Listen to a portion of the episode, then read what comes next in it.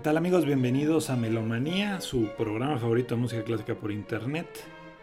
Yo soy Patricio López, aquí con un pequeño mini episodio dedicado esta semana a un ballet no muy conocido de Stravinsky, eh, que originalmente se llamaba Apolo y las Musas, y al ser revisado y digamos pulido en los años 50, se simplificó al nombre Apolo. Esta semana se cumplieron 50 años de la llegada del hombre a la Luna, el primer alunizaje, el Apolo 11, y se me ocurrió que era un buen pretexto para sacar este, este ballet de Stravinsky que a mí me, a mí me gusta mucho. Es muy interesante como, como toda la carrera de Stravinsky. Ya hemos hablado en este espacio que pues es uno de los grandes innovadores de la música clásica del siglo XX yo lo compararía como el papel que tiene Picasso en la pintura, en cuanto a que es un compositor que rompió muchas reglas, estableció nuevos precedentes, sobre todo esta idea de, utilizar eh, las enseñanzas del pasado, los viejos maestros y hacer unas especies de mashup, de collage, de juntar estilos del pasado y teorías del pasado con cosas modernas y también de romper un poco las barreras entre lo que era la música, música clásica muy refinada, mezclarla con ritmos populares. Eh, y creo que este, estas innovaciones de Stravinsky pues son las que sentan las bases para todo lo que viene después en el siglo XX. Casi todas las innovaciones del siglo XX musicales se les puede encontrar su origen en lo que hace Stravinsky en las primeras décadas del siglo XX eh, y ahora, por ejemplo, vivimos un, tipo de eclecticismo donde los compositores pues se sienten con la libertad de tomar incluso ritmos de hip hop y metérselos a la música clásica. Y a mi gusto, casi todo esto viene de la libertad que ofreció Stravinsky en sus primeras composiciones. Apolo es un ballet muy interesante sobre todo si se toma en cuenta que es posterior a la consagración de la primavera. Apolo es de 1927 y pues uno se espera que después de la consagración de la, de la primavera eh, de 1913, pues uno se esperaría que Stravinsky siguiera, continuara con algo en el mismo tono, en el mismo estilo.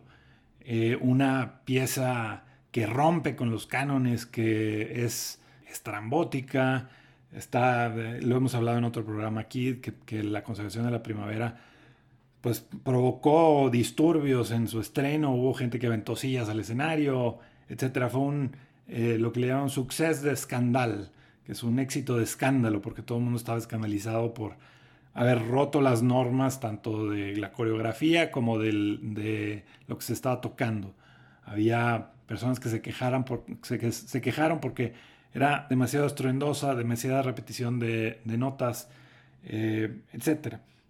En Apolo, pues uno nos esperaríamos que después de alterar las sensibilidades delicadas del público parisino, pues que él continuaría haciendo algo parecido y resulta que no, que Stravinsky decide ir por un camino que es del neoclasicismo. Eh, Apolo es un ballet sobre todo inspirado en la música de Lully, que es un compositor del siglo XVII francés. Y lo que yo leí en una de las biografías de Stravinsky es que en ese momento se estaba enamorando profundamente de ver a Sudequina en 1921 y que mientras que el resto del mundo se estaba cayendo en pedazos después de eh, una guerra mundial, después de la revolución rusa, etc., él no quería estarse ocupando de la política y lo que quería era aislarse, digamos, en, la música y en el arte abstracto, en, digamos, formas más sublimes que están separadas de los problemas cotidianos. Él lo que estaba buscando el infinito. Y en Apolo lo que vemos es una búsqueda de la perfección musical, de la perfección escrita musical, de un control absoluto sobre la forma. Entonces, mientras que Stravinsky para la consagración de la primavera, él, él dice que que él estaba leyendo Nietzsche y, Nietzsche tiene esta concepción de lo, lo apolíneo y lo dionisiaco. El, debate filosófico de los griegos era entre la parte sensual y la parte intelectual. Y lo que dice Stravinsky es que la consagración de la primavera era la parte eh, dionisiaca, era la parte de la efervescencia, de la sexualidad, del asesinato, eh, y la Apolo era la parte, digamos, intelectual.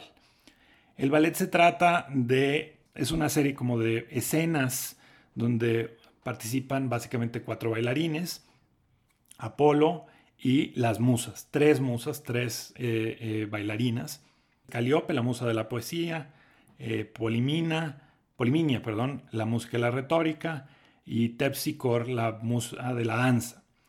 Y eh, Apolo instruye a las musas en sus distintas artes y las lleva al Parnaso. A diferencia de la consagración de la primavera, que era una comisión de los ballets ruses de Diaghilev, esta era una, un encargo de una rica norteamericana que quería legarle este ballet a eh, la Biblioteca del Congreso en Estados Unidos.